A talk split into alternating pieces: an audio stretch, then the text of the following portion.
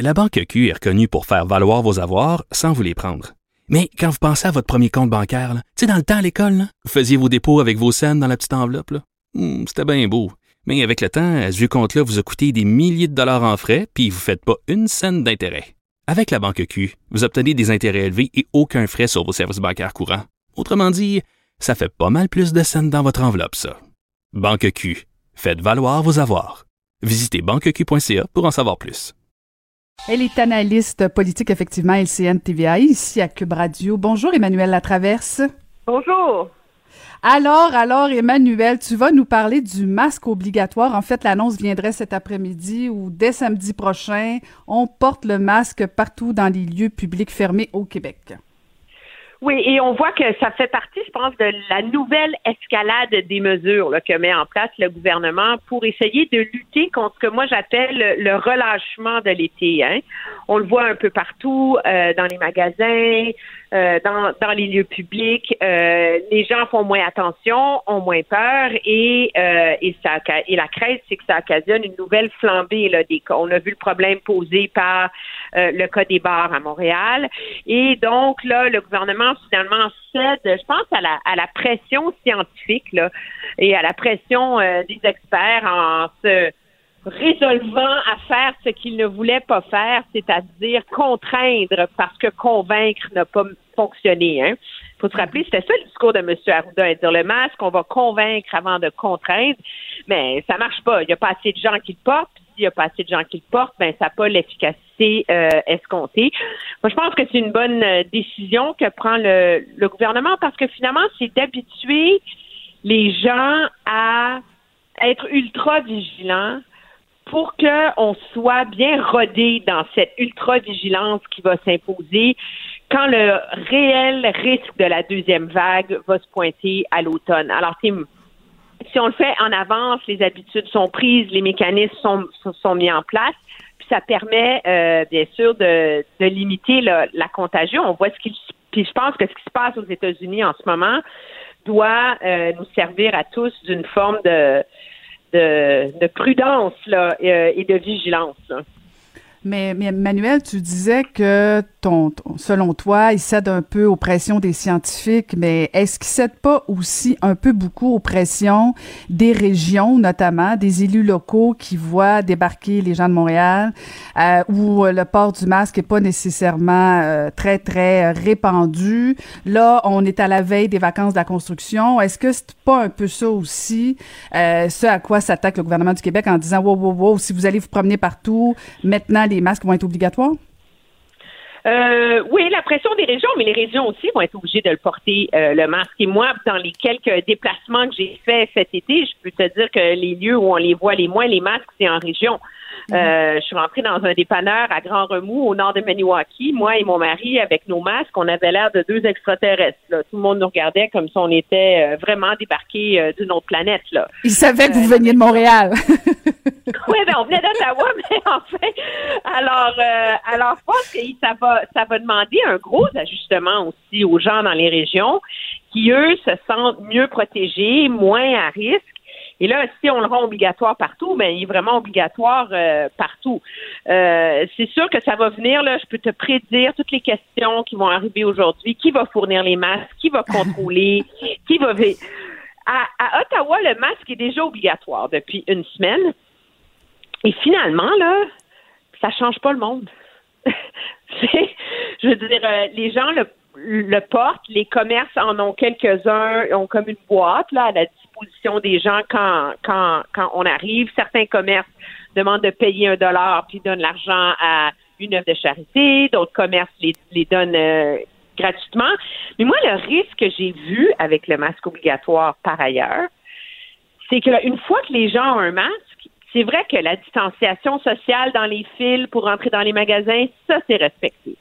Mais une fois que tu es rentré dans le magasin ou dans un commerce, ben là, tout d'un coup, là, toute la vigilance et la prudence qu'on voyait avant est relâchée. Et c'est, je pense qu'elles étaient là, les craintes de faire Arruda. Et moi, c'est ce que j'ai vu là, depuis une semaine. Tout d'un coup, les flèches dans les commerces, les gens vont en sens inverse. euh, les gens se croisent, euh, les gens sont beaucoup plus proches, font moins attention.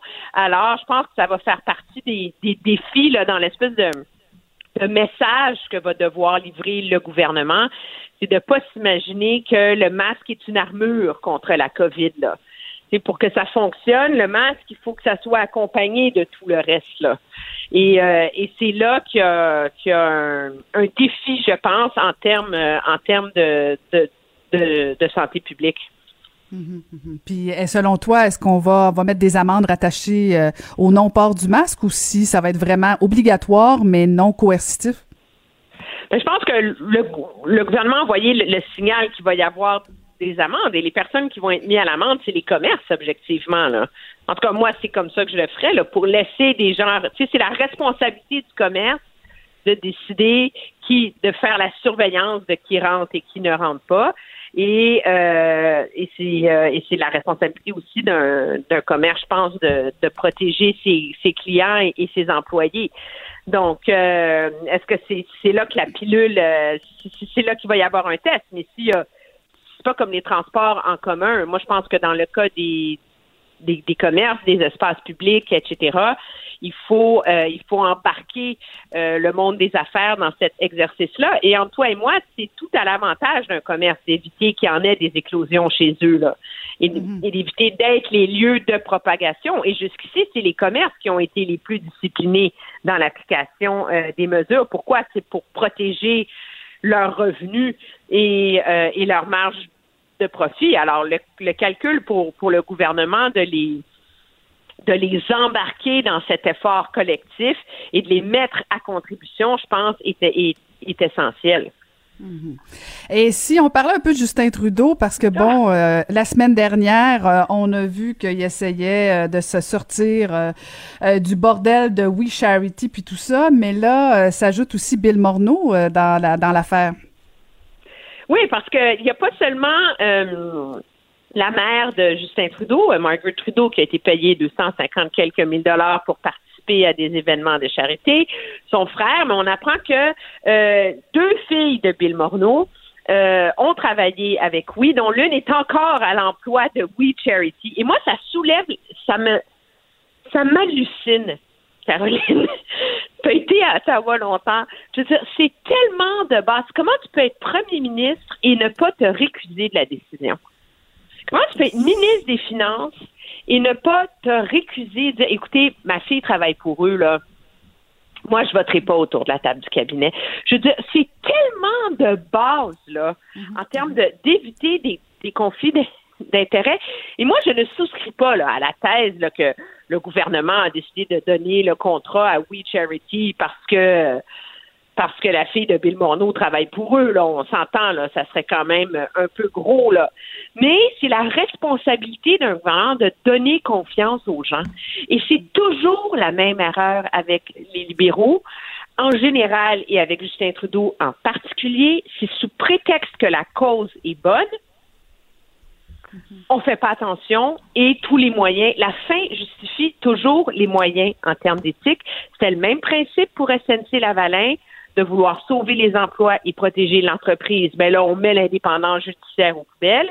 Et là, sous prétexte qu'on a on veut on veut jeter les bases d'un immense effort de volontariat, euh, d'aide aux jeunes, d'engagement, un peu comme le Peace Corps aux États-Unis, qui est une bonne idée, parce que la fonction publique est pas bien armée et a pas dans le passé donné des bons résultats dans cet exercice-là, parce qu'il faut trouver les jeunes, il faut mettre en place les mécanismes, il faut avoir les réseaux, etc. On, identifie que c'est We Charity les mieux placés pour le faire. Il n'y a pas d'alternative. Mais là, déjà, là, tu donnes un contrat sans appel. Tu donnes un, contrat au service à, une, œuvre de charité, mais qui est publique, qui n'est pas au gouvernement, puis tu es le premier ministre, t'imagines qu'il faut pas te, récuser. Le gouvernement peut pas s'en sortir de ça. C'est son perpétuel manque de jugement. Et là, pour en ajouter une course, on, attend que sa chef de cabinet a déjà travaillé pour une association qui a amassé des fonds pour We Charity. Alors, c'est comme ces espèces de réseaux incestueux, là, de monde qui se connaissent entre eux, qui font leurs affaires entre eux et qui perdent toute sur quelle est la probité et l'indépendance qui s'imposent quand on est au gouvernement. Et ce qu'il y a de malheureux dans tout ça, c'est que c'est la mise sur pied d'un programme qui était valable et qui pouvait porter fruit qui est, mis en, péril. Là. Hum. Et, il discrédite toute la classe politique. Moi, la semaine passée, j'étais dans tous mes états parce que euh, Écoute, je suis pas mal convaincue que effectivement, il y avait comme une bonne intention, mais c'est pas la première fois que Justin Trudeau tombe là-dedans, c'est comme la troisième fois qu'il va recevoir un blâme en termes d'éthique. Là, tu dis OK, est-ce que est-ce qu'ils ont l'impression que le Canada leur appartient, euh, qu'on n'a pas un mot à dire, puis que c'est de même, tu l'as bien dit, des relations incestueuses. Euh, c'est comme ça nuit à toute la classe politique. Je suis tellement tannée Emmanuel de ce genre d'affaires là là. Euh, puis là ben il nous fait sentir cheap en disant ben voyons donc, c'est faut juste rappeler là quand même que oui Charity c'est un organisme à but non lucratif. Je comprends là, mais tu sais, il faut pas nous prendre pour des tartes non plus là. oui, mais c'est l'arrogance qui, qui est vraiment propre aux libéraux. Dans le où eux embrassent les bonnes valeurs. Eux ont les bonnes idées. Eux savent ce qui est bon pour le Canada. Quiconque remet ça en question sont des brutes non sophistiquées en particulier. Hein, si conservateur, c'est comme. Euh, et là, ça, ça permet de faire ce qu'on veut en tout temps sans se poser des questions.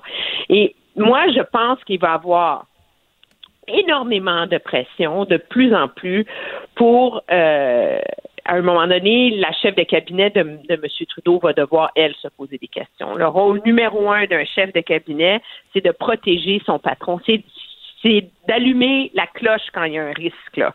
Mhm. Euh, et, et, de voir qu'elle a laissé passer ça. Euh, moi, je pense que c'est une faute très, très, très, très grave de la part de Katie Telford et elle n'en est pas à ses premières. Hein?